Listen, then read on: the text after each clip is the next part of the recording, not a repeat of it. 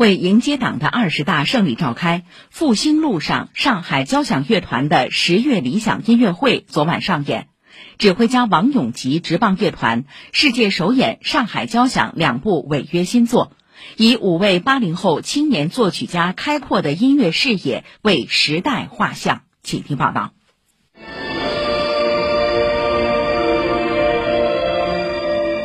由青年作曲家方东青作曲的《复兴颂》，在音乐中回望中国共产党百年奋斗的光辉历程。一次乘坐高铁的旅程中，方东青看着窗外飞驰的景色，瞬间感受到一种力量和速度，让他产生创作的冲动。作品采用颂歌式的方法，以中国传统文化为依托，应和时代的脉动，谱写中国梦。这三个乐章呢，分别我用了觉醒，用了春风，还有最后的领航。它是一气呵成的，大家能感觉到叙事、情怀，有泪水，然后也有激情，有诗意和远方，同时呢，也有更多的寄予我们这个新时代的希望。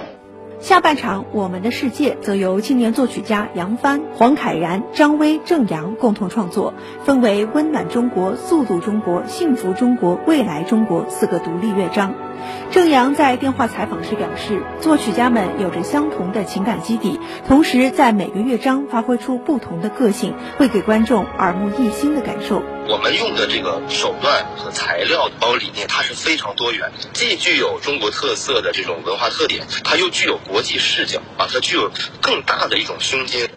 作为中国第一支交响乐团，上海交响乐团见证了祖国发展的诸多重要历史时刻，如1949年，乐团为刚被确定为代国歌的《义勇军进行曲》管弦乐版本录制唱片，献礼新中国。近几年来，无论是2021上海新年音乐会的《唱支山歌给党听》，还是系统梳理中国交响音乐创作发展过程的唱片合集《中国交响七十年》，上交以真诚的音乐创作记录时代进程。